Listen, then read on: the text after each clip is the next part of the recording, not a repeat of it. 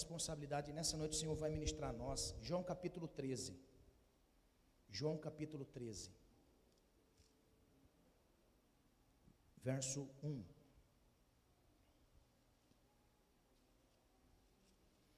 João capítulo 13, verso 1.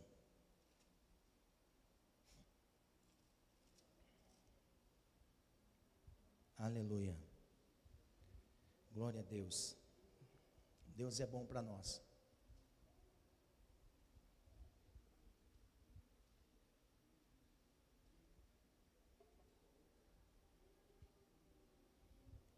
Amém? Diz assim: Ora, antes das, da festa da Páscoa, sabendo Jesus que já era chegada a sua hora de passar deste mundo para o Pai, como havia amado os seus que estavam no mundo, amou-os até o fim.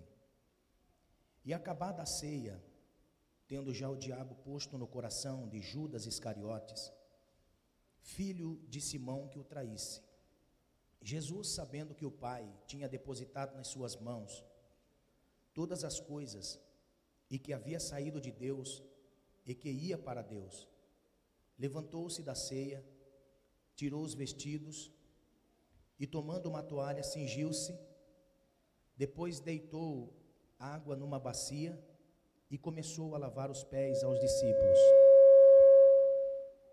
e a enxugar-lhes com a toalha com que estava cingido.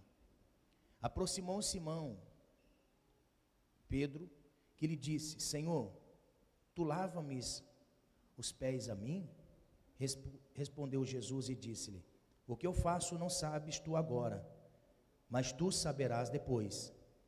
Disse-lhe Pedro: Nunca me lavarás os pés.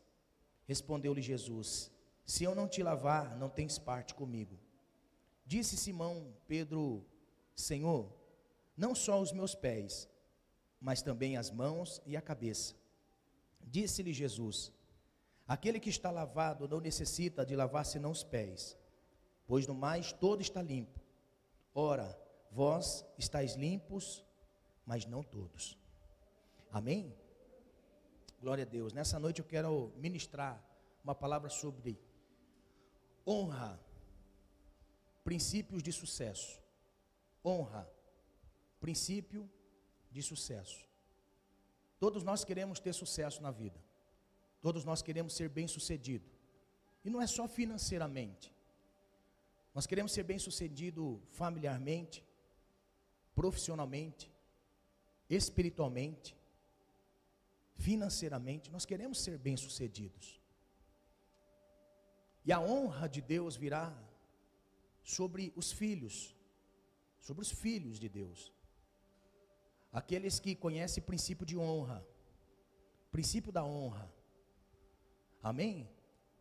Então, nessa noite eu quero ministrar sobre honra, princípio de sucesso. Se eu quero ser bem-sucedido, eu tenho que me atentar para aquilo que o Senhor vai nos ensinar nessa noite. Amém? Não, não se distraia com nada nessa noite. Se você puder ficar sentado, amém? Eu quero nessa noite que você tenha total atenção, porque o assunto nessa noite vem do céu. Amém? Pode sentar, por favor, irmãos. Nós estamos é, vivendo um tempo em que as coisas estão um pouco confusas. Nós podemos ver que o mundo passa por um período de transição. Você pode observar que tudo que está acontecendo no mundo tudo que nós estamos vendo, na realidade, é uma mudança de domínio. É uma mudança.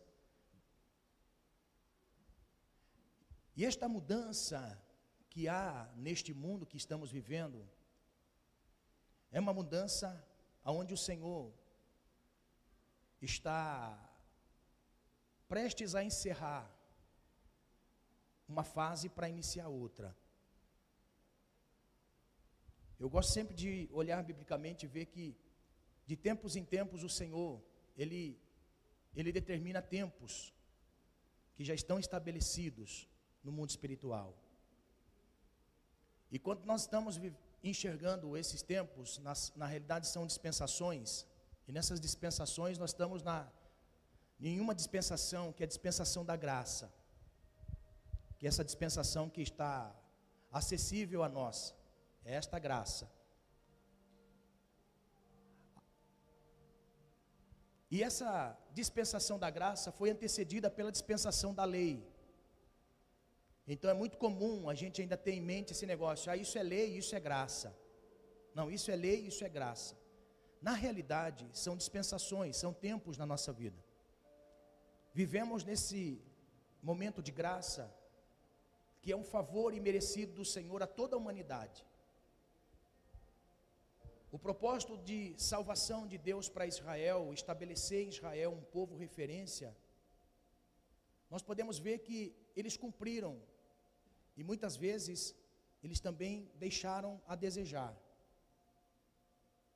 E no tempo que veio, no tempo do testemunho, no tempo do testemunho de Cristo, quando Cristo veio, para iniciar essa dispensação, porque a dispensação da lei foi a, dos profetas, ela foi até João Batista, de João Batista se encerra para dar início à dispensação da graça em Cristo Jesus. Então, nessa dispensação, nessa transição, nós estamos vivendo um tempo nunca vivido antes, porque agora é a lei do Espírito. E a lei do Espírito não é mais pelo lado de fora, é pelo lado de dentro.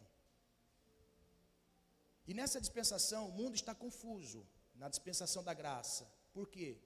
Porque agora finda-se este período da graça para iniciar um outro tempo, que é a dispensação do período da grande tribulação que virá sobre a terra, que vai vir sobre a terra. Assim como aqueles que estavam vivendo nos tempos de Jesus, eles não estavam entendendo, estava confuso, porque porque agora tinha um jovem que estava dizendo: "Eu sou filho de Deus e eu eu vim para estabelecer o reino de Deus aqui na terra. E eu sou filho de Deus. Isso trouxe muita confusão na mente daqueles que viviam seguindo as leis de Moisés.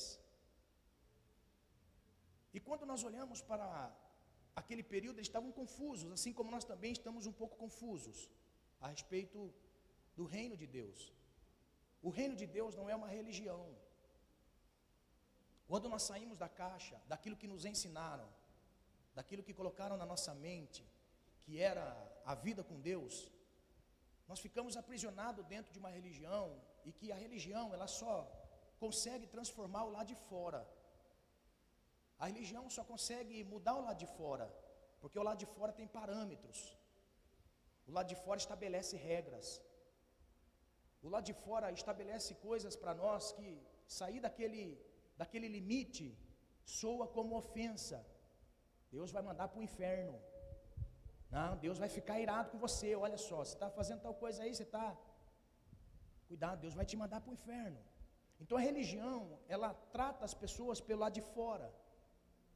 E quando se junta as pessoas pelo lado de fora, com uma mudança exterior, o interior ainda continua, ainda de uma lapidação, de uma mudança. E é esse interior que na realidade o Senhor Jesus ele veio colocar em nós uma mudança de dentro para fora, de dentro para fora. Porque a lei do espírito é de dentro para fora. O reino, ele trata de dentro para fora. Então é por isso que as pessoas não entendiam, porque era um período de transição. E nesse período de transição, na época de Jesus, estava confuso, porque os princípios eram pelo lado de fora. Os princípios eram todos pelo lado de fora. Então, quando Jesus vem anunciando, ele vem anunciando um evangelho do reino, que quando as pessoas ouviam, por mais pecador que fosse, esta pessoa era impactada com um desejo enorme de ser parecido com aquele que estava ministrando. Aleluia. Com desejo. Então Cristo anunciava o Evangelho, olha só, aproximavam-se prostitutas, mulheres da vida, e quando se aproximavam de Jesus, ouvia Jesus, a graça era tamanha que elas mudavam de vida. Uma chegou diante de Jesus e disse assim: Olha, Jesus, eu quero uma oração do Senhor. O Senhor pode orar por mim? E a Bíblia diz que Jesus expulsou sete demônios dela. Olha só. Jesus mudou de dentro para fora. E a partir do momento que aquela mulher, ela foi mudada de dentro para fora, ela seguiu Jesus até o momento da cruz, momento de perigo, porque os discípulos de Jesus, aqueles que seguiam Jesus, corriam também risco de vida. Por isso que todos fugiram, todos foram embora. Só estava Alguns discípulos ao, ao, ao pé da cruz. inclusive essa mulher que Jesus libertou ela de sete demônios. Porque a transformação veio de dentro para fora. Ninguém deixa o pecado porque é mudado o lado de fora. Deixa o pecado porque é mudado o lado de dentro. Está entendendo? Então, nós estamos num texto que é muito importante para nós, por quê? Porque o reino de Deus é por princípios. O reino de Deus é princípios. Então toda a vida de Jesus, toda a vida de Jesus foi vivida por princípios. Você pode ver, Jesus, ele vivia por princípios e não por regras. Jesus, muitas vezes, ele era confrontado porque ele não cumpria as regras, mas ele cumpria princípios. Porque o princípio de Jesus é salvação do pecador, é trazer o pecador ao entendimento de que a vida com Deus é melhor. Só que a balança fica desproporcional, porque nós vivemos no mundo terreno e o mundo espiritual nós não conhecemos. É por isso que o Espírito de Deus ele vem em nós. O Espírito de Deus vem nos convencer do pecado, do juízo e da justiça. Ele trabalha em nós por dentro. Então, os princípios de Jesus, aquilo que Jesus viveu, os princípios de Cristo, são princípios que quem não entra no reino não consegue entender. Quem não entra no reino não consegue entender. Porque são discernidos através do Espírito. Eu não tenho uma ótica de visão mais humana, ou seja, é o Fernando quem vê, não, é o Espírito que reflete Cristo na minha visão para enxergar pessoas. Enxergar como Cristo enxerga as pessoas. Como Cristo vê as pessoas. Então, quando nós falamos sobre isso, nesse momento eles estavam participando desta mesma ceia que foi instituída neste mesmo ato. Esta ceia que eles estavam participando era esta ceia que foi instituída: o pão e o vinho. E não mais um único elemento, como nós antes na religião praticávamos. Agora não é mais um elemento. Nós participamos de dois elementos: o pão e o vinho. Os dois não se misturam. O pão não é molhado no vinho, porque são elementos diferentes. O pão, a carne não pode ser sufocada no sangue. É por isso que a, na lei de Deus a carne não podia ser, ser sufocada no sangue. Nenhum animal podia ser morto no sacrifício se não fosse esvair-se o sangue. Não podia sufocar o animal e morrer no seu sangue mas o sangue tinha que esvair do corpo. São dois elementos diferentes. Por isso que a ceia são dois elementos diferentes: o corpo e o sangue.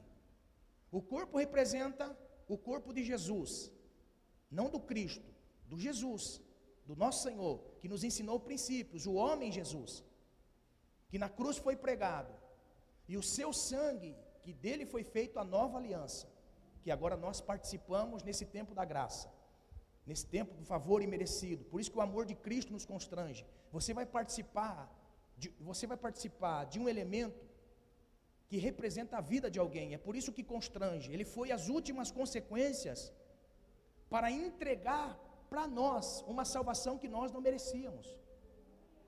Nós não merecíamos. Nós éramos tão desgraçados, porque longe da graça somos desgraçados, sem graça. E o Senhor morreu por nós sem nós merecermos. Então, o sangue me dá acesso a essa graça. Por isso que me constrange, o amor de Cristo me constrange. Então, o amor de Cristo me constrange de tal forma que me impulsiona, o Espírito que está em mim me impulsiona a viver da maneira que Ele vive. É por isso que é uma luta dentro de nós. É por isso que quando nós nos convertemos a Deus, há um embate em nós, há uma luta em nós, há uma constância em nós, e os nossos olhos são abertos para enxergar o que ora antes não enxergávamos. Vivíamos no pecado, e naquele pecado que nós vivíamos, vivíamos sem ter entendimento, porque estávamos em trevas. A partir do momento que nós nos convertemos, vamos ver a vida que nós vivíamos. Então é nessa luta constante em nós que muitas pessoas se deparam no momento em que ele diz assim: Eu não consigo, é muito difícil. Não é que é difícil para nós confessarmos a Cristo. O difícil é vivermos como o amor dele nos constrange a viver. Está entendendo? O amor de Cristo nos constrange também a viver igualmente a Jesus viveu, como homem, Jesus é o segundo Adão, Romanos capítulo 5. Jesus é o segundo Adão. O que Adão não conseguiu viver no Éden, no jardim, no paraíso, o Cristo viveu no deserto. Está entendendo? Então ele mostrou para nós que tem como nós vivermos no deserto e ser fiel ao Senhor. E a luta desigual que outrora antes era a lei pelo lado de fora, a lei pelo lado de fora, era uma luta desigual. Por quê? Porque pelo lado de fora ninguém sentia nada, ninguém tinha convencimento de nada. Mas quando agora a guerra passa a ser leal, porque agora estamos no mesmo nível espiritual, no mesmo elemento espiritual, porque o Espírito de Deus agora ele habita em nós, então agora nós lutamos de uma forma a entender o que estamos fazendo e compreendendo. É por isso que não, a religião ela não consegue fazer isso com a pessoa, é por isso que a pessoa está na igreja, faz mal às pessoas, é por isso que a pessoa está na igreja e comete pecado, é por isso que a pessoa está na igreja e vive de uma forma que desagrada ao Senhor. E por mais que fale, por mais que ponha regras, por mais que ponha limites, não tem esse entendimento porque lhe falta o temor, porque o que alimenta este ser interior é o Espírito de Deus colocando em nós temor. O temor do Senhor é o princípio da sabedoria. O temor de Deus é princípio de sabedoria. A partir deste momento eu tenho sabedoria, eu tenho direção de Deus. Então, nesse momento, nós temos o Cristo ensinando princípios aos discípulos. E que princípio maravilhoso, irmãos! Princípio de honra, princípio de honra.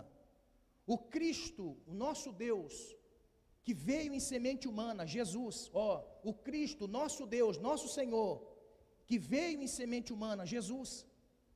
Havia muitos Jesus na época de Jesus. Havia muitos Jesus. Tinha um homem por nome Bar Jesus, filho de Jesus. Olha, o nome de Jesus era comum, era derivado de José, Joshua. Tinha muitos Jesus na época de Jesus. Então, o Jesus, o nosso Cristo, foi homem-deus. Mas olhe só, a natureza divina de Jesus,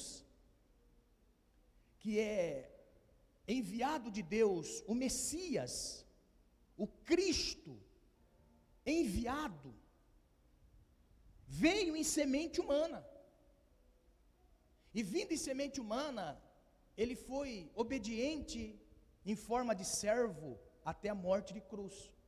Irmãos, o maior milagre de Deus não é curar cego, não é curar leproso, não é curar surdo, paralítico, não é abrir porta de desempregado.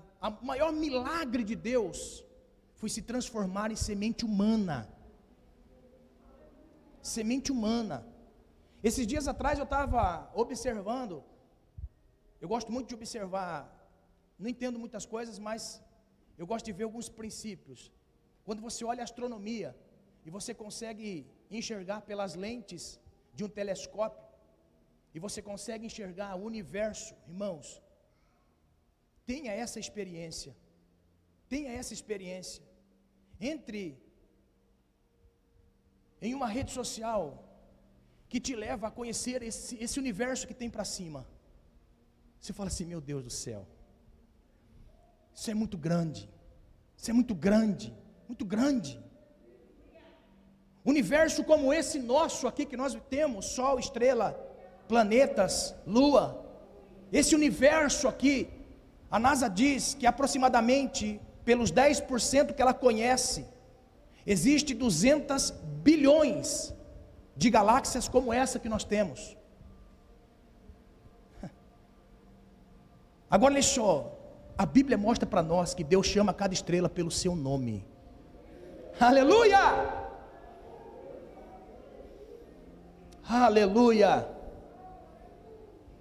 Glória a Deus. Sabe o que é mais interessante? Que a Bíblia diz que Deus sustenta todo esse globo terrestre com a palma das suas mãos. O maior milagre de Deus não é fazer nada nesse nível de terra, nesse nível aqui.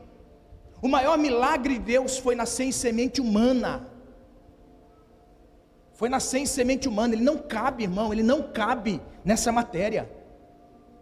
Ele não cabe nessa matéria. É por isso que quando você começa a pensar em Deus, é por isso que o ateu, quando começa a pensar em Deus, O ateu começa a observar as coisas criadas, ele diz assim: não, Deus não existe, então eu vou estudar para provar que Deus não existe. Aí ele fica mais doido ainda, por quê? Porque todas as coisas convergem para Deus. todas as coisas convergem para Deus. Aí quando ele vai colocar a cabeça no travesseiro, o seu ateísmo é confrontado pela sua consciência. Que Deus existe. Aleluia.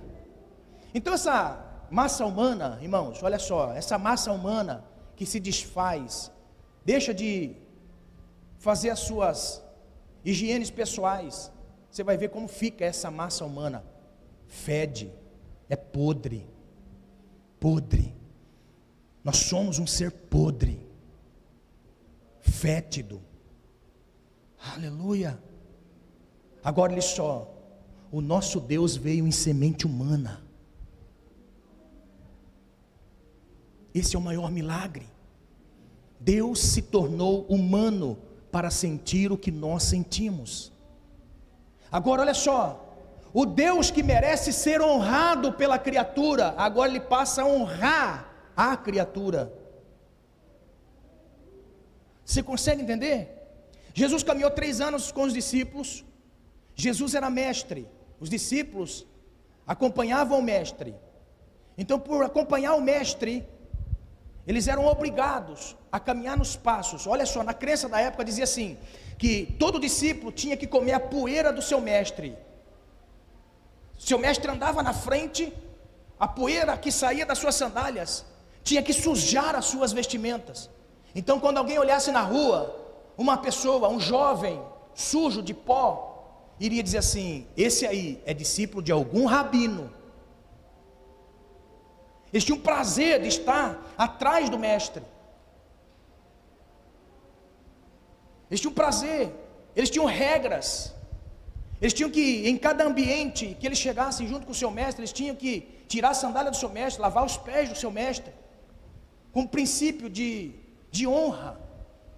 Ou seja, eu estou aprendendo contigo princípios de Deus, de vida. Então, eu tenho que honrá-lo. Eu tenho que honrá-lo. Então, para honrá-lo, as regras eram: sente que eu vou lavar os seus pés. Nesse dia da ceia, Jesus vai ensinar um princípio maravilhoso, princípio de honra, e que nós precisamos ter e entender e compreender. A religião só vai colocar honra como você tem que obrigações para honrar pessoas que lhe deram. Só que o princípio de honra vai muito além do que apenas honrar nessa forma vai muito além, muito além. Então Jesus ele ensina que o princípio de honra é necessário para todos aqueles que fazem parte do reino de Deus, que estão inseridos no reino de Deus. Jesus ensina que, acabando a ceia, Judas já tinha ido embora trair Jesus. Judas já, estava tramando em receber as 30 moedas de prata, como ia receber as moedas, de qual forma ia receber as moedas. E a Bíblia diz que quando Judas sai, ele agora vai ensinar princípio de honra. Eu fico pensando, falei, meu Deus do céu. Então Jesus esperou Judas sair, porque Judas não iria receber a honra do mestre. Aí eu aprendi uma coisa, irmão, quem trai, quem trai o Senhor, esse texto mostra para nós que precisa entender o princípio da honra, que ainda não entendeu, que Judas não entendeu. Quando nós olhamos para eles ali sentado, lavando os pés de um a um, Pedro de longe, olhe só, por andar com Jesus apenas, não mostra para nós que estamos entendendo o que está acontecendo no reino do Espírito. Porque o reino do Espírito é muito maior do que a religião, e a, que a religião pode ensinar. Porque na mente de Pedro ele estava dizendo assim: Isso aí é religião, Jesus. E agora nós não estamos mais na religião, agora nós estamos no reino. E é por isso que precisas aprender, Pedro. Se eu não lavar os seus pés, não tem parte comigo. Então, Senhor, não lava só os pés, lava a cabeça, lava o corpo todo. Amém? Mas olha só, princípio de honra, isso é muito importante. Princípio de honra. A honra é muito importante em todos os ambientes do reino. É por isso que se eu não nascer de novo, eu não posso ver o reino de Deus. Se eu, não se eu não nasço de novo, eu não consigo entender o reino. Porque todas as coisas no reino são discernidas espiritualmente. E nós precisamos ingressar no reino. Sabe qual era a mensagem de João Batista? A mensagem de João Batista era: arrependei-vos, porque agora é chegado o reino dos céus. O que me dá acesso ao reino dos céus, ao reino de Deus, é o arrependimento. A religião não pode fazer ninguém se arrepender de nada, mas o Espírito pode nos fazer arrepender. Porque o que me impulsiona a mudar de vida é o Espírito. Não são os preceitos impostos daquilo que eu não devo fazer. Porque se tem alguém falando para mim que eu, o que eu não devo fazer, quer dizer que o Espírito de Deus não habita em mim. O que eu tenho que fazer, o que eu tenho que falar, como eu tenho que agir, como que eu tenho que proceder. Quem faz isso? É o Espírito de Deus em nós. É o Espírito Santo em nós, é Ele que vai revelar para mim: olha, você não está bem. Cuidado, não fale, não veja, não toque. Você está entendendo? Então o Espírito Santo de Deus é aquele que vai, agora, como um controle remoto, ele vai controlar a nossa vida. E por isso que é um embate. Paulo diz para nós em Gálatas capítulo 5 que é uma guerra entre carne e espírito, carne e espírito. Que guerreiam, degladiam entre eles. Porque a carne quer que eu faça e viva nos seus desejos, e o espírito quer que eu viva na sua vontade. Você está entendendo? Então, quando nós falamos de princípio de honra, não tem como entender honra se nós não antes entendermos os princípios do reino. É por isso que o Senhor tem nos levado, irmãos, a um, a um entendimento, além do que aquilo que nós já vimos vivendo, vivendo. Não mais numa religião apenas fria, com dogmas, com coisas que não fluem. Até porque, irmãos, um ambiente onde só existe pessoas da religião, não flui o Espírito de Deus em forma de amor, respeito, honra. Aleluia princípio de amor, respeito, honra. Aleluia. E é por isso que nós precisamos ser transformados por Deus, porque tem pessoas que precisam ser transformadas pelo nosso exemplo, pela nossa maneira, pela nossa vida. Existem pessoas que vão ser tocadas por aquilo que nós somos aqui. Por isso que a honra não vai apenas honrar uma liderança ou uma autoridade, honra vai além disso. Quando nós falamos de honra, nós falamos honrar o frentista do posto com respeito, como a empregada doméstica com respeito, honrar aqueles que estão limpando a rua com respeito, porque a honra, ela mostra para nós que nós somos inferiores a pessoas. A honra mostra para nós que nós somos inferiores às pessoas, ou seja, não o espírito de inferioridade que o maligno coloca para que haja competição. O discernimento me traz o entendimento de que o espírito de inferioridade traz competição, porque eu quero ser melhor do que aquela pessoa, eu quero ter um carro melhor do que aquela pessoa, eu quero ter uma casa melhor do que aquela pessoa. Isso é espírito de inferioridade. Eu não gosto de ficar por baixo, eu tenho que ficar por cima. Para mim ficar por cima, não importa em quem eu tenha que pisar, eu tenho que estar aqui em cima. Isso é um espírito de inferioridade que foi lançada, ou seja, que nasceu em um ser de luz chamado Lúcifer. Ele não aceitava ser liderado por Deus. Ele disse: Eu vou assentar com o meu trono acima do trono de Deus e vou mostrar para Deus que eu posso ser Deus no seu lugar. Está entendendo? Então, olha só: espírito de inferioridade não tem nada a ver com humildade. Enxergar as outras pessoas superiores para honrá-los. Quer ver? Como você trata o seu chefe? Como você trata o seu amigo que você gosta dele? Como você trata aquela pessoa que você trabalha, que está superior a você, que você precisa de que ele venha remunerar você. Está entendendo? Como eu posso honrar alguém que aparentemente é inferior a mim?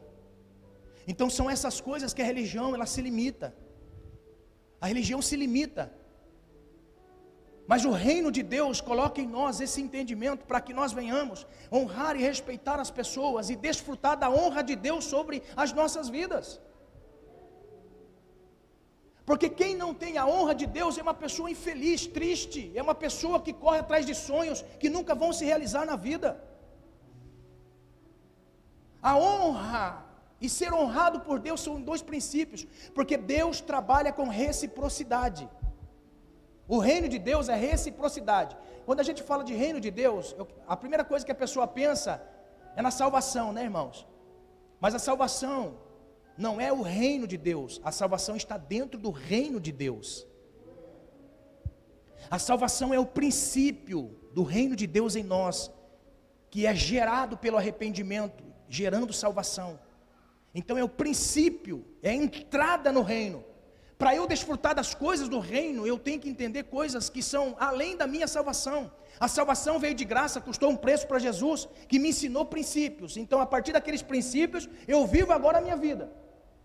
Mas para que eu viva coisas no reino e que eu espere em Deus, ser honrado por Deus, eu tenho que andar por alguns princípios. E nessa noite eu quero falar algumas coisas sobre a honra. Quando nós falamos sobre honra para ingressar no reino, é muito importante nós entendermos estes princípios. Porque o treinamento da honra é humildade.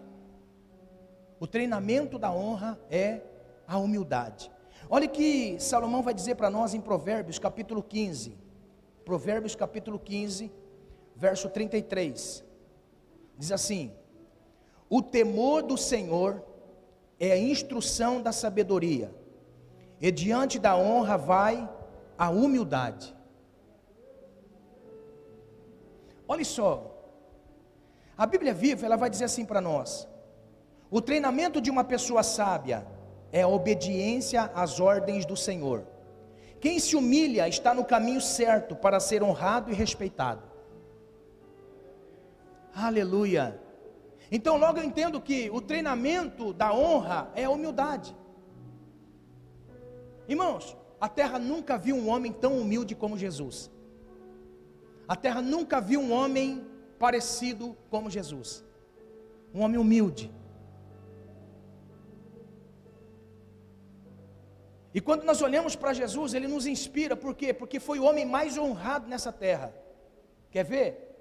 Foi o homem mais honrado nessa terra mais honrado, mais honrado por Deus nessa terra. Do que, que nós corremos atrás? Você pode observar, do que, que nós corremos atrás? Do que comer, do que beber, do que vestir. É, são as três coisas básicas da vida: comer, beber e vestir. Aí depois vem o supérfluo, isso são os necessários. Depois vem o supérfluo. Os supérfluos são as coisas que nós temos além dessas coisas que são primazias na nossa vida e que nós não conseguimos viver sem. Isso são supérfluos. Que o reino de Deus também me dá condições e possibilidade de desfrutar. Deus não quer que nós venhamos ser pobres de marré marré, devendo para os outros, que os nossos filhos passem necessidade, que nós venhamos passar fome, dever para os outros. Não. Deus quer nos abençoar. Deus quer nos abençoar. Se Israel soubesse disso, irmão, do tempo em que eles nasceram em Abraão, do tempo, era para ser a maior potência do mundo a maior potência do mundo. Eles se desviaram para o meio do caminho, se levantaram agora, 70 anos atrás, 1948, que são nação, e já são potência mundial. Nós podemos ver a guerra que teve esses dias atrás. Quantos mil mísseis foram lançados em Israel? Quantos caíram em Israel e matou pessoas? Está entendendo? O poder bélico dessa nação é uma super nação. Deus não quer que seus filhos sejam pessoas miseráveis, que não tenham o que comer, o que vestir. Isso daí quem colocou foi a religião. Você tem que abrir mão de tudo e dar para a igreja. Abrir mão de tudo, dá para a igreja. Você pode ver. Porque que a igreja, a igreja da religião antiga, tem templos espalhados e grandes, enormes, de pessoas como eu e você, que por entender que o Cristo é um miserável, miserável, miserável, eu tenho que vender tudo e dar para a igreja. Calma, tudo que o Senhor dá para nós é para administrarmos como mordomos fiéis. Salmo 24. Nós somos apenas mordomo de Deus. E tudo que Deus dá para nós, para uns Deus dá, vai, vai dar uma porção maior, por causa de uma capacidade maior em administração. Para outros, Deus vai dar uma, por, uma porcentagem menor. Para outros, Deus vai dar menor. Mas todos no seu nível social vão ser abençoados por Deus. Quem pega aí? Todos vão ser abençoados por Deus. Eu creio nisso. Eu creio em nome de Jesus Cristo. Aleluia. Aleluia. Então o Senhor quer honrar, mas o princípio da honra é a humildade. E humildade não tem nada a ver com roupa rasgada. Ah, ando com roupa rasgada sou humilde. Não, porque talvez pode andar com roupa rasgada por ser avarento. Amém? Às vezes levanta o braço, sente o cheiro de CC, com, assim, para não comprar perfume para passar no braço. Às vezes tinha um, tinha um senhor, quando eu tinha oficina, tinha um senhor que veio, ele veio, veio arrumar o carro dele, trouxe a caminhonete, eu, para mim, para madruga, aquele senhor da caminhonete vermelha, Reginaldo. Falei madruga, ninguém conhecia, né, irmão? É, esse aqui é, é o Reginaldo, vulgo madruga. O diabo é tão sujo que ele coloca apelido nas pessoas, irmão. Mas olha só, e veio um senhor lá, irmão, veio um senhor, o homem era tão assim, tão assim, tão assim, mas tinha dinheiro, irmão. Mas tinha dinheiro. Que... Hum. Ladrão ficasse roubando o dia inteiro, não acabava o dinheiro do homem. Ele tinha, tinha dinheiro. Aí ele olhou para mim e falou assim: olha aqui, ó. Tá vendo essa sandália aqui? Feito de pneu de avião. Já estou com ela já. Já vai fazer já uns sete, oito anos já. Eu falei, ah, só tem ela? Ah, só preciso dela. Eu ando para ela para baixo para cima, baixo para cima. Eu falei, ah, tá. Tem tanto dinheiro. Compra um sapato, compra um sapato bonito, rapaz. Mas olha só, princípio de humildade não é você privar a sua vida das coisas. É você entender que você é inferior do que as outras pessoas. Ou seja, quando nós passamos a entender isso, a minha humildade vai me treinar para ser honrado por Deus. Porque eu posso ter bastante, bastante, bastante. Eu nunca vou pisar em ninguém. Eu nunca vou precisar pisar em ninguém para continuar tendo bastante. Eu nunca vou precisar fazer falcatrua para ter bastante. Porque o meu Deus vai prover para mim. Está entendendo? A honra é entender que Deus vai me honrar, porque eu honro a Ele e honro pessoas. Está entendendo? Aleluia. Então, quando nós olhamos para isso, o treinamento da honra é a humildade. Então, o conceito da honra é valorizar, considerar, ver a pessoa como precioso, estimar, estar junto.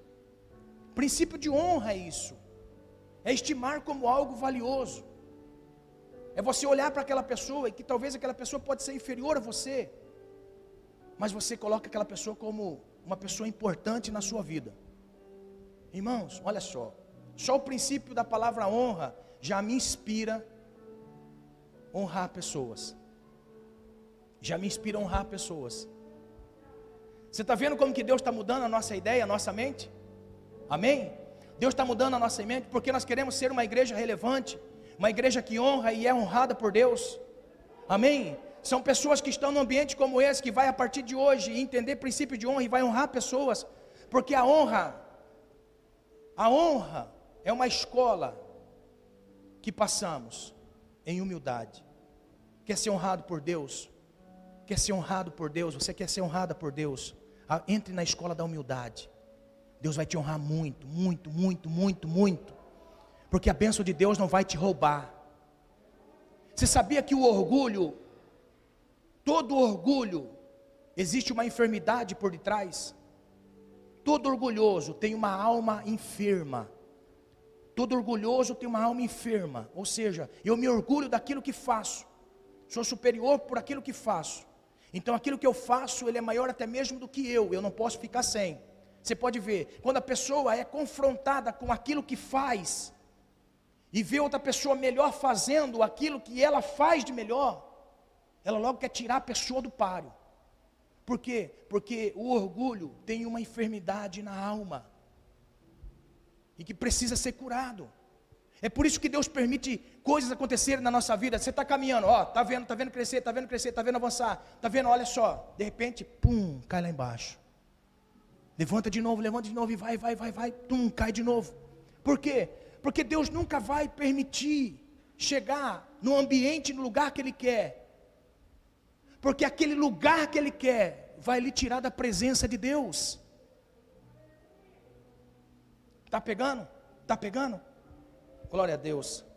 Então a cultura da falta de honra, da falta de honra, ela vem através do maligno. A cultura da falta de honra é aquilo que nós vivíamos no pecado. E a igreja de Deus, ela recebe pessoas, e a igreja de Deus tem que transformar pessoas. E para a igreja de Deus transformar pessoas, nós precisamos ser transformados por Deus, para gerar pessoas transformadas no reino. Aleluia, aleluia. É por isso que é um embate constante entre a palavra e nós. É o Senhor nos instruindo. É o Senhor trazendo para nós entendimento. Por quê? Porque uma vez sarado, eu vou ajudar a sarar outra pessoa. Uma vez sarado, eu vou sarar outra pessoa. Aleluia. E é isso que é princípio de honra. É saber que Deus nos colocou como alguém que tem poder de sarar pessoas. Aleluia. Sarar pessoas. Pessoas saradas vão sarar outras pessoas. Pessoas libertas vão libertar outras pessoas. Aleluia. Glória a Deus. Aleluia. Então a quem nós devemos honra? Se você está anotando, anote aí. A Deus Pai, Deuteronômio capítulo 6. A quem devemos honra? A Deus Filho, João capítulo 5, verso 23. A quem devemos honra? Aos irmãos, Romanos capítulo 12, verso 10. Eu estou passando assim porque não vai dar tempo, irmãos. Amém? Santa Ceia é um culto muito rápido. Para eu trazer isso aqui, eu tinha que tirar todos os trabalhos e já entrar com a palavra, não é? Glória a Deus. Mas vamos, vamos fracionando a mensagem, amém? O Senhor vai fracionando as mensagens. E eu quero falar mais sobre honra também. Porque o princípio de Deus no reino é honra. Para ser honrado, nós temos que honrar. Amém? Princípio de honra que nós temos na Bíblia Efésios capítulo 6 mostra para nós que nós devemos honrar os pais. Efésios 6, verso 2: honrar os pais. Para que uma família viva bem, as mulheres têm que honrar os seus maridos. Os embates que nós temos entre família, entre marido e mulher, é muito grande. E nós precisamos saber qual é o nosso papel dentro dessa família, dessa instituição de Deus a instituição de Deus, família. Para que nós possamos viver bem em família, marido, mulher, pais e filhos, nós precisamos aprender a honrar. Aprender a honrar. Honrar. A Bíblia diz, eu vou, vou ler, amém? vou ler, você não precisa nem abrir, eu vou ler. Provérbios capítulo 12, verso 4. Provérbios capítulo 12, verso 4. Diz assim: a mulher virtuosa é a coroa do seu marido, mas a que procede vergonhosamente é como apodrecimento nos seus ossos. Aquela mulher que não age prudentemente, não mede as palavras, ela não honra o seu esposo, não se comporta, ela não honra o seu esposo. Aí o, o sábio Salomão ele diz que é como uma podridão nos ossos. Olha só que interessante, no que Salomão atribui a honra da mulher ao marido? A mulher ser uma mulher virtuosa, que saiba ponderar as palavras, se vestir, cuidar da família, cuidar da casa. Ele assemelha-se a uma mulher virtuosa. A mulher virtuosa é aquela que tem uma estrutura, ela gera uma estrutura na família. Por isso que ele assemelha-se aos ossos. Uma mulher que não é virtuosa, ela traz a ela quebra a estrutura familiar. Uma mulher que não é virtuosa, que não sabe orientar os filhos nos momentos de embates, aonde aqueles momentos que estão sendo travados, aonde surge um problema, uma discussão, surge um, um algo que precisa ser solucionado com pano quente, ser tratado de cabeça fria. Mas a mulher virtuosa, ela sabe assimilar tudo isso. Ela não vai botar mais fogo na lenha. Perdão, mais lenha no fogo. Amém? Ela não vai inflamar mais, ela vai se ponderar. Por quê? Porque o, ambiente, o momento ali é um ambiente onde nós precisamos acalmar. A mulher virtuosa é uma estrutura familiar. E a honra da mulher vem quando ela entende que ela é uma estrutura da sua família. Aleluia. Agora vem para nós. Os homens têm que honrar as suas mulheres. Olha o que diz Pedro no capítulo 1, versos 3, 7. 1 Pedro, capítulo 1, verso 3, 7, diz assim: Igualmente vós, maridos, coabitai com elas com entendimento, dando honra à mulher como vaso mais fraco, para que não sejam impedidas as vossas orações. O homem é a cabeça da família. O homem em Cristo, deixa eu, deixa eu explicar isso melhor, porque existem muitos embates entre famílias, que os esposos não são crentes e as mulheres são crentes.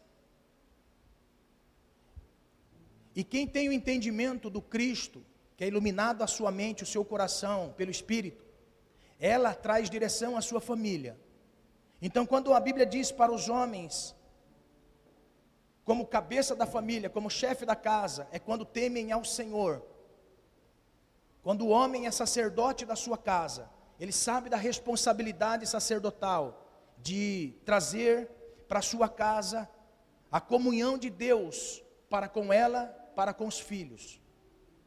Ele sabe coabitar, no entanto que o apóstolo Paulo ele vai dizer que o homem se assemelha a Cristo. E o sacrifício que Cristo fez pela igreja, o homem tem que fazer para a sua mulher. Coabitai com entendimento, é um vaso mais fraco. Eu sei que tem mulheres aqui que são muito mais espirituais do que o homem. Isso é nítido, é visível. Existem mulheres que são muito mais espirituais do que o homem. Nós homens muitas vezes nos tornamos vagarosos nesse entendimento, mas existe um peso de responsabilidade sobre nós de ser sacerdote da casa, mostrar uma direção para a nossa família, mostrar uma direção para os nossos filhos, para o caminho de nossos filhos. É por isso que quando uma mulher está em Cristo, e o homem não, ela é uma mulher virtuosa, ela é a estrutura da sua casa, e o homem tem que coabitar com entendimento. Amém, varão? Amém? Glória a Deus, habitar com entendimento, glória a Deus. Jesus amado, entendimento. Amém? Com entendimento, amados. Glória a Deus. Varão, dá um glória a Deus me ajudar. Amém? Mas olha só, honrar, irmão, como é maravilhoso, olha só, quando consideramos a honra, como é gostoso honrar quem honra a gente, não é verdade? Ai, como eu queria que ele fizesse certas coisas para mim, como eu queria que ela fizesse certas coisas para mim. Princípio de honra, faça você. Se a mulher for de Deus, irmão, ela já vai pegar. Puxa vida, olha, está tendo mudança. Agora, se a mulher não tem a mente de Deus, a mente de Cristo, ela vai continuar batendo na mesma tecla de 100 anos atrás, aquilo que aconteceu há 100 anos atrás. Ela vai bater na mesma tecla. Mas a sábia não, ela sabe, ela vai dizer: Puxa, está mudando. O varão vai dizer: Está mudando. Honrar e ser honrado. Como um lar é maravilhoso quando nós entendemos isso. Sabe como que nós temos que tratar o cônjuge, irmãos? Como nós tratamos pessoas. Você já viu que interessante? Presta atenção. Quando toca o telefone, tá lá o varão ou a varoa. Amém? O varão ou a varoa, os dois. Olha só. Tocou o telefone. Tá? Você está no serviço cabeça quente, aquele negócio todo, aqui, aquele negócio que só o céu protege e tocou o telefone. Chefe. Ô oh, abençoado, tudo bem? Rapaz, estou na bênção. Também estou na bênção. Rapaz, isso, aquilo, outro. Não, não tem problema não, nós já vai acertar isso aí. Pode deixar, fica tranquilo. Hã? Cabeça quente, fervendo, sangue fervendo. Hã? Como que nós devemos tratar aquele que está conosco? como nós tratamos os outros. Agora olha só, como que nós devemos fazer isso? Irmão, é a mesma coisa quando você está no carro. Você está no carro, aconteceu alguma coisa. Pensa que vai, quem vai entrar no carro não é a esposa e nem o esposo. É o seu amigo ou sua amiga. Amém? Entrou no carro, entrou no carro. Bateu a porta. é o seu amigo ou a sua amiga. Amém? Atrasou, ó, atrasou no trânsito. Está lá o trânsito parado porque você está esperando a bonita chegar. Ou o bonito chegar. Amém? Quando entra no carro, pensa assim: não é a minha esposa, não é o meu esposo, é o meu amigo e a minha amiga. Então eu não vou falar nada. Isso é honra. Amém? Vamos fazer isso? Amém? Glória a Deus. Aleluia. Chegou na casa de Deus, chegou na casa de Deus. Não é a irmã que eu amo em Cristo. Não é o varão que eu amo em Cristo. É o meu amigo, é a minha amiga. Está entendendo? Eita, meu Deus do céu, em honra a honra de Deus para ser honrado. Aleluia! Aleluia! Glória a Deus! Maravilha do céu! Honrar as autoridades. Romanos capítulo 13, verso 1. Honrar as autoridades espirituais. 1 Timóteo capítulo 5, verso 17. Então a quem devemos honrar? Deus, o Filho, Jesus, nosso Senhor, o Cristo honrar marido, esposa, filhos, autoridades espirituais, autoridades constituídas. Todos eles são autoridades sobre a nossa vida. Quando nós entendemos isso, irmãos, eu vi um depoimento daquele que vai ser o ministro, o ministro do Supremo Tribunal, o pastor, é um pastor ele. Eu vi ele falando, ele estava num evento. Irmãos, olha o, o significado da humildade. Eu estava preparando esse estudo aqui eu recebi esse vídeo. André Mendonça, um pastor crente da igreja presbiteriana, temente ao Senhor, ele vai assumir o STF. Ele chegou no evento, o pastor do evento, o bispo do evento, chamou ele de Vossa Excelência. Ele sentado. Quando ele pegou o microfone, ele disse assim: Bispo, com todo o respeito que eu tenho pelo Senhor, todo respeito, eu não gostaria que o Senhor me chamasse de Vossa Excelência, porque o Senhor é uma autoridade espiritual sobre a minha vida. O Senhor é uma autoridade espiritual sobre a minha vida. Olha, irmãos, aí eu vejo um homem desse entrando num ambiente honrado por Deus. Deus está mudando a nossa nação, irmãos. Amém? Deus está mudando a nossa nação. Eu creio nisso, que Deus está mudando a nossa nação. Deus está trabalhando na nossa nação. Amém? Estude para ser alguém na vida, para ser um doutor, para ser um médico, para ser um juiz, para ser um desembargador. Estude. A religião dizia: você não pode se envolver, você não pode estudar, você não pode fazer isso, é atrás de vida, tem que vir para a igreja. Por isso que nós vemos a igreja de mãos atadas e o diabo fazendo o que fazendo.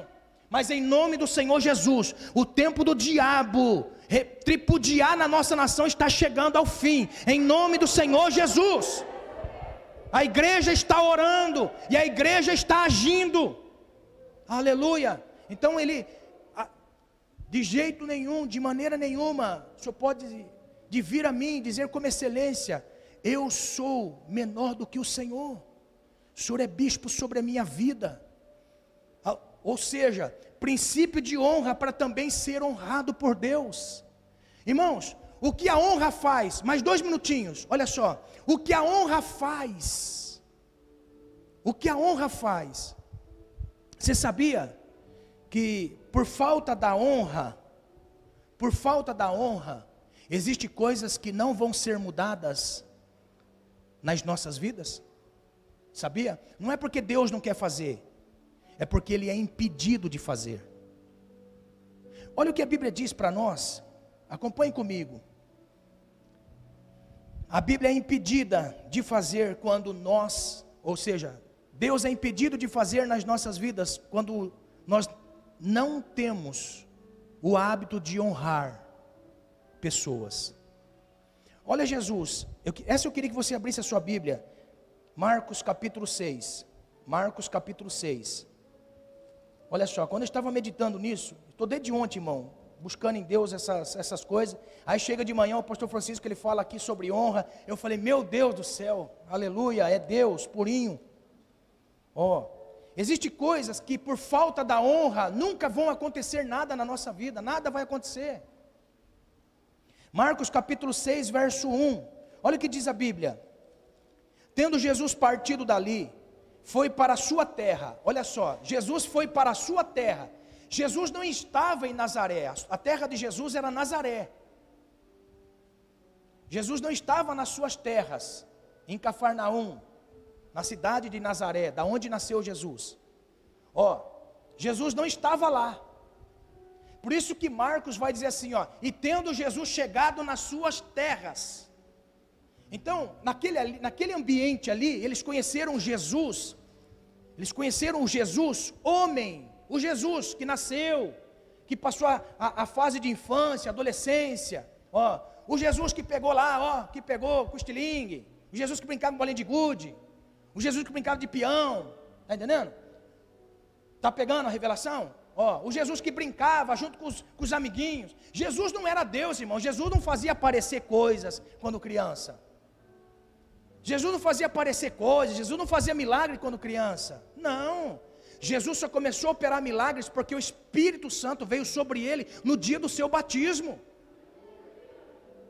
Amém? É daí que inicia o ministério de Jesus. Mas até então, Jesus, como homem, até 30 anos, Jesus, como homem, viveu. Para sobreviver, ele tinha que trabalhar. Está entendendo? Para chegar na fase adulta, ele teve que passar pela pela fase da infância, adolescência, juventude. Por isso, jovem, ele sofreu as mesmas tentações que você sofre. Amém? Jesus não ficava lá com aquele negócio assim, ah, eu quero namorar, quero namorar, quero namorar. Calma. Está entendendo? Porque tem esse negócio, irmão. Você sabia que o, o ser humano tem dois medos, irmão. Tem dois medos: de não ser alimentado e de ficar sozinho. Você pode observar, uma criança, quando ela, ela percebe ali que está com fome, seu relógio biológico começa a fazer barulho. Está com fome. A primeira coisa que ela faz, vou abrir a boca aqui, porque senão eu vou ficar com fome. Medo de não ser alimentado. E quando ela percebe que está sozinha no ambiente, mesma coisa, abre o bocão. Agora, só que interessante, quando a fase adulta, quando entra na adolescência, na juventude, também essas fases na vida também é a mesma coisa, esse medo continua. Medo de não ser alimentado e medo de ficar sozinho. Tem, tem adolescente, um adolescente, adolescente, adolescente que pensa que vai ficar patitia, com 13 anos de idade.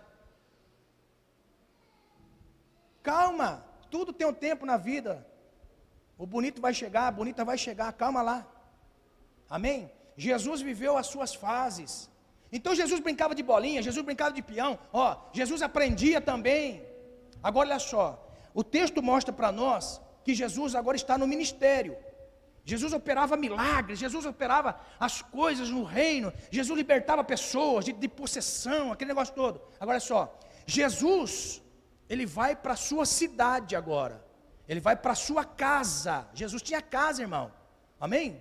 Jesus tinha casa, em Cafarnaum, Nazaré, Jesus tinha casa, beira-mar. Amém? Não é o Jesus que às vezes as pessoas pintam aí, não. Olha só. E os seus discípulos o acompanharam. Chegando o sábado, passou a ensinar na sinagoga, e muitos, ouvindo, se maravilhavam, dizendo: De onde vêm estas coisas? Que sabedoria foi essa dada a ele? E como se fazem tais sinais por suas mãos? Agora olha só o que vem, olha o que vem. Não é este o carpinteiro, filho de Maria, irmão de Tiago, José, Judas e Simão? Então Maria não era virgem, está entendendo? Maria teve mais filho. Então, os irmãos de Jesus estavam lá e não vi, vivem aqui entre nós, suas irmãs, e escandalizavam-se nele. Olha só, se escandalizavam. Por quê? Porque como pode alguém fazer tantos milagres sendo que nós conhecemos a vida dele? Olha só. Jesus, porém, lhes disse: Não há profeta sem honra senão na sua terra, entre os seus parentes e na sua casa. Agora o que me chama atenção é aqui. O que me chama atenção é aqui. Olha só. Não pôde fazer ali nenhum milagre. Se não, curaram os poucos enfermos impondo-lhe as mãos. É aqui que me chama atenção.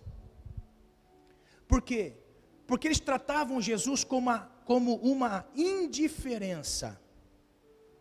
Eles tratavam Jesus indiferente. Por quê? Porque nós conhecemos a vida deste homem que está operando milagres.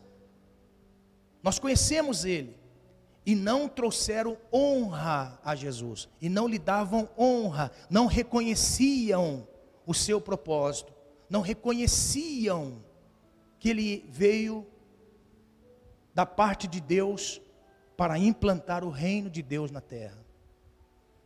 Ali, Marcos diz assim: que Jesus não pôde fazer muitos milagres, por causa da indiferença, faltava honra. Eles não estavam considerando Jesus com honra. Nas cidades vizinhas, milagres aconteciam assim, irmãos, tremendamente. Quando ele chegava na sua cidade, não tinha cura, não tinha milagre. São as pessoas que iam lá, ele orava e curava. E isso que me chama a atenção. Ele não pôde fazer, não é que ele não queria, ele não pôde fazer. Sabe o que me ensina isso aqui? Isso aqui me ensina muitas coisas. Que a desonra, a desonra não pode me fazer enxergar os milagres de Deus pela liderança constituída. Isso aqui é um perigo muito grande. Não honrar pessoas que ministram sobre nós. Não honrar pessoas que ministram sobre as nossas vidas. É por isso que isso tem trazido muita frieza espiritual na vida de muitas pessoas. Você pode observar, quando pessoas ministram nesse altar, palavra simples, as pessoas dizem assim: Nossa, estou vendo o céu aberto. E quando os da casa ministram, nada acontece. Sabe por quê? Porque nós precisamos honrar as pessoas. Nós precisamos honrar as pessoas que ministram sobre nós. É por isso que a frieza vai tomando conta no coração e Deus não interfere na sua causa, na sua vida, porque lhe falta honra. Não é que Jesus não quis operar, Jesus não pôde operar. Não pôde operar. Sabe o que nós precisamos, irmãos?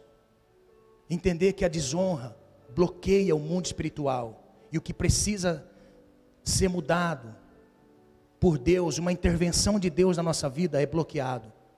Por quê? Ah, eu, você sabia que tem diferença no Salmo 23? Ó, tem diferença no Salmo 23? Um jovem estava na, na igreja, ele passou a observar com muita frequência as pessoas que ministravam o Salmo 23. E ele começou a observar que de pessoas para pessoas, o Salmo 23 tinha uma diferença muito grande. De pessoas a pessoas, ele conseguia ver uma diferença.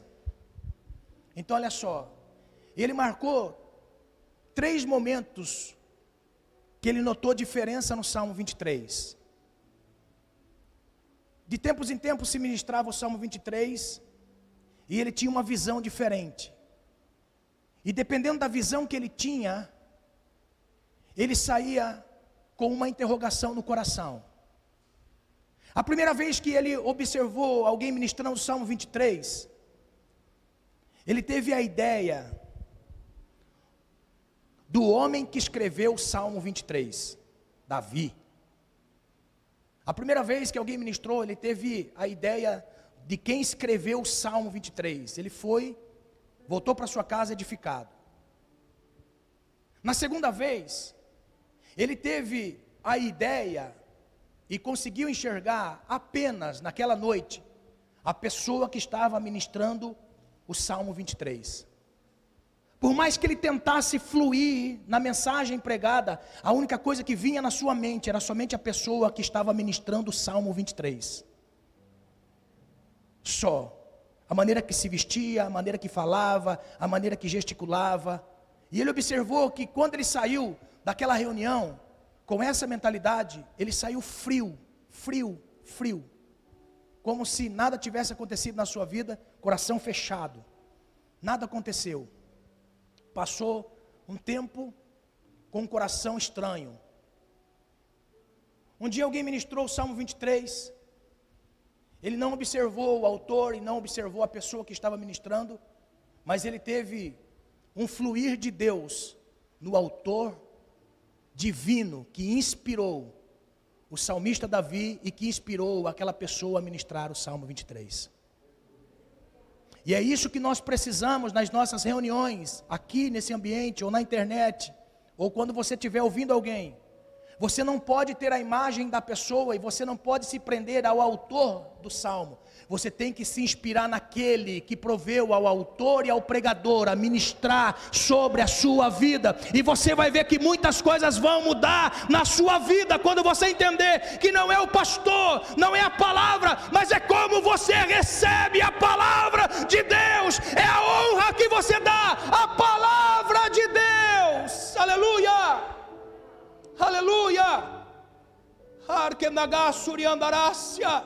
É por isso que Jesus disse: um profeta não tem honra a não ser na sua própria casa, na sua terra, no seu ambiente.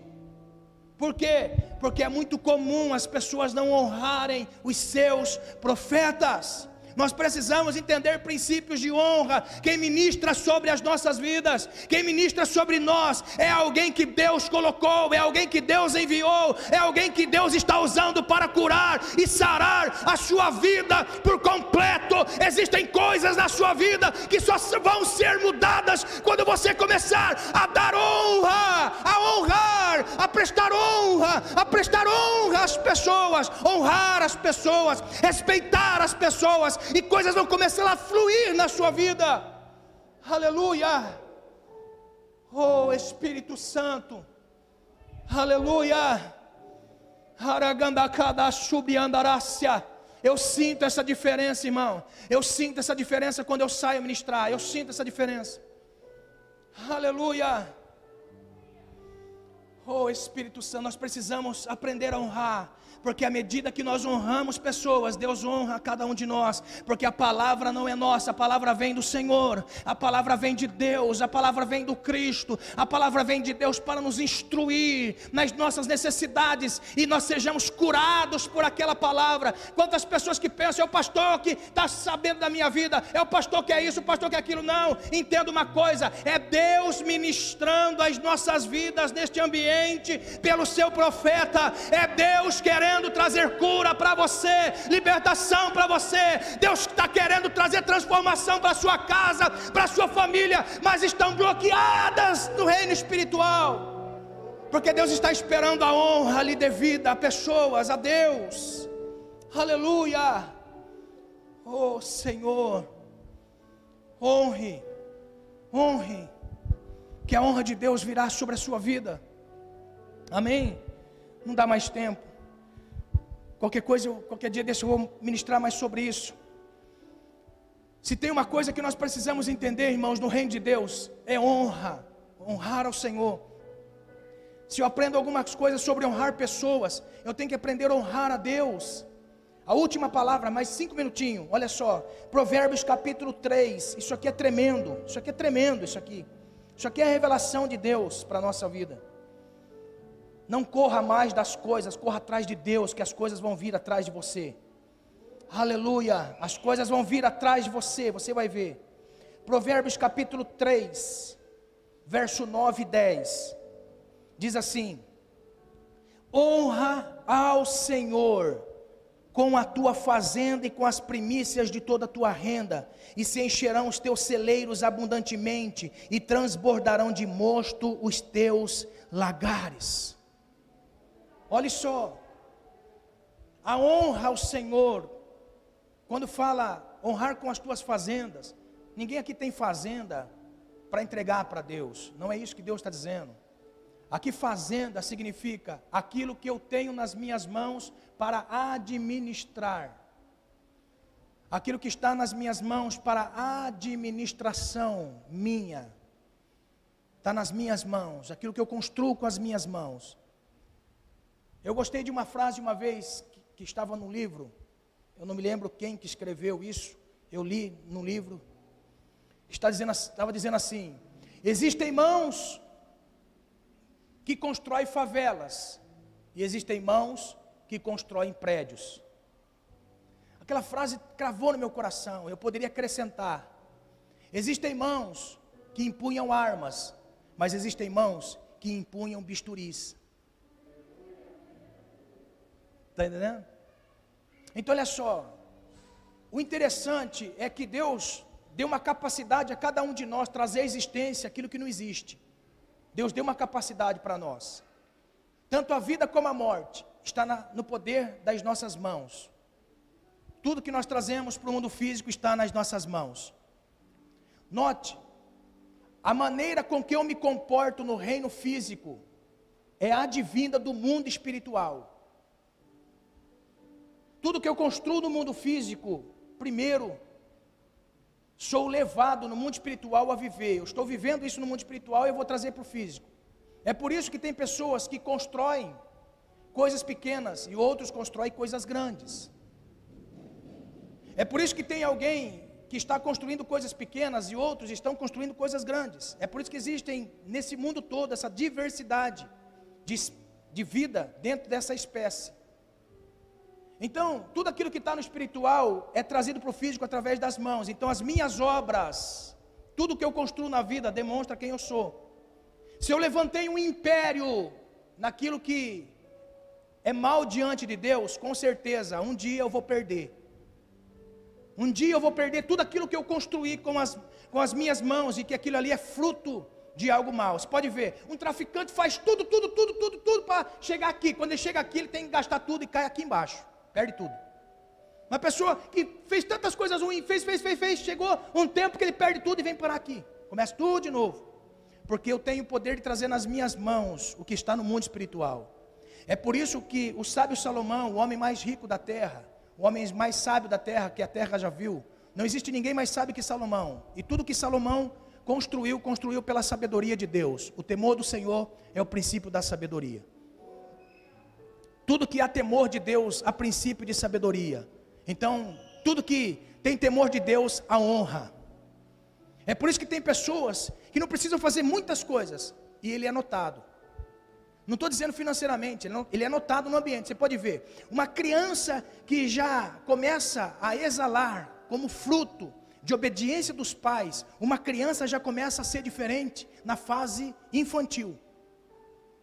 Os pais crentes porque a Bíblia diz que a próxima geração dos pais crentes serão mais poderosos do que a geração dos pais. Por quê? Porque já começa no temor do Senhor, já começa ensinando princípios, já começa a ensinar princípios de honra, doar para também receber. Princípios de honra é isso, é doar para receber. O reino é assim. O reino trabalha com reciprocidade. Primeiro eu faço, depois Deus faz por mim. Tudo na vida. Princípios de honra. O sábio Salomão diz: honra ao Senhor com a tua fazenda, ou seja, com a obra das suas mãos, porque haverá recompensa. Tudo que você faz honrando ao Senhor, haverá recompensa. Você pode ver, quem se dedica mais à oração e aos estudos, você pode ver a diferença dele futuramente. Será um homem e uma mulher usada por Deus. Se desde criança essa pessoa ela tem ah, esse entendimento, ela vai ser alguém nas mãos de Deus. Por quê? Porque são princípios de honra que ela já começou a vivenciar na sua vida. E tudo aquilo que nós recebemos de Deus foi porque nós honramos o Senhor em primeiro lugar. Tudo na nossa vida. Então, se você quer ter a honra de Deus na sua vida e ver a obra das suas mãos próspera, honre ao Senhor com aquilo que você adquire. Coloque sempre Deus em primeiro lugar. Irmãos, Observe o que eu vou dizer. Quem briga por causa de dízimo e oferta e fala mal de dízimo e oferta, é porque não honra o Senhor. Preste atenção, porque isso não pode ser obrigação. Deus não quer obrigar ninguém a fazer nada disso. Deus não precisa disso. Deus não precisa de nada que vem de nós, porque o reino se autossustenta. Quer ver? Se você não quiser dar, como honra ao Senhor e honrar ao Senhor, não tem problema. Deus levanta outro do seu lado para ser aquilo que você queria ser. Tá pegando? Meu Deus do céu. Pega aí em nome de Jesus. Porque são princípios de honra. Quando eu passo a honrar ao Senhor, Ele também me honra. Ao, ao passo que eu honro o Senhor, Ele também me honra. O que Salomão disse? Se eu honra ao Senhor, Deus também me honra. O que, que ele diz? Se encherão os teus celeiros. O que, que Salomão diz primeiro? Se eu honro com fazenda. O que, que vai aumentar em mim e na minha vida? Celeiro. Uma fazenda, olha só, uma fazenda é um ambiente que expressa nós colheita. Então, quem tem fazenda, automaticamente tem gado, tem lavoura. Não existe um fazendeiro que não tenha recompensa do seu trabalho. Tudo que ele faz na fazenda, e se ele tem fazenda, alguma coisa que ele faz na fazenda, ele precisa ver resultado. Agora, olha o que o sábio Salomão diz. O sábio Salomão diz assim: honre ao Senhor com aquilo que você faz com a obra das suas mãos, fazenda, porque não vai faltar no seu celeiro. O que o agricultor faz? Ele trabalha para encher o celeiro. Mas Salomão diz: trabalha para honrar ao Senhor, que do celeiro Deus cuida. Está entendendo? Amados, eu tinha mais honra aqui, eu tinha mais princípios de honra.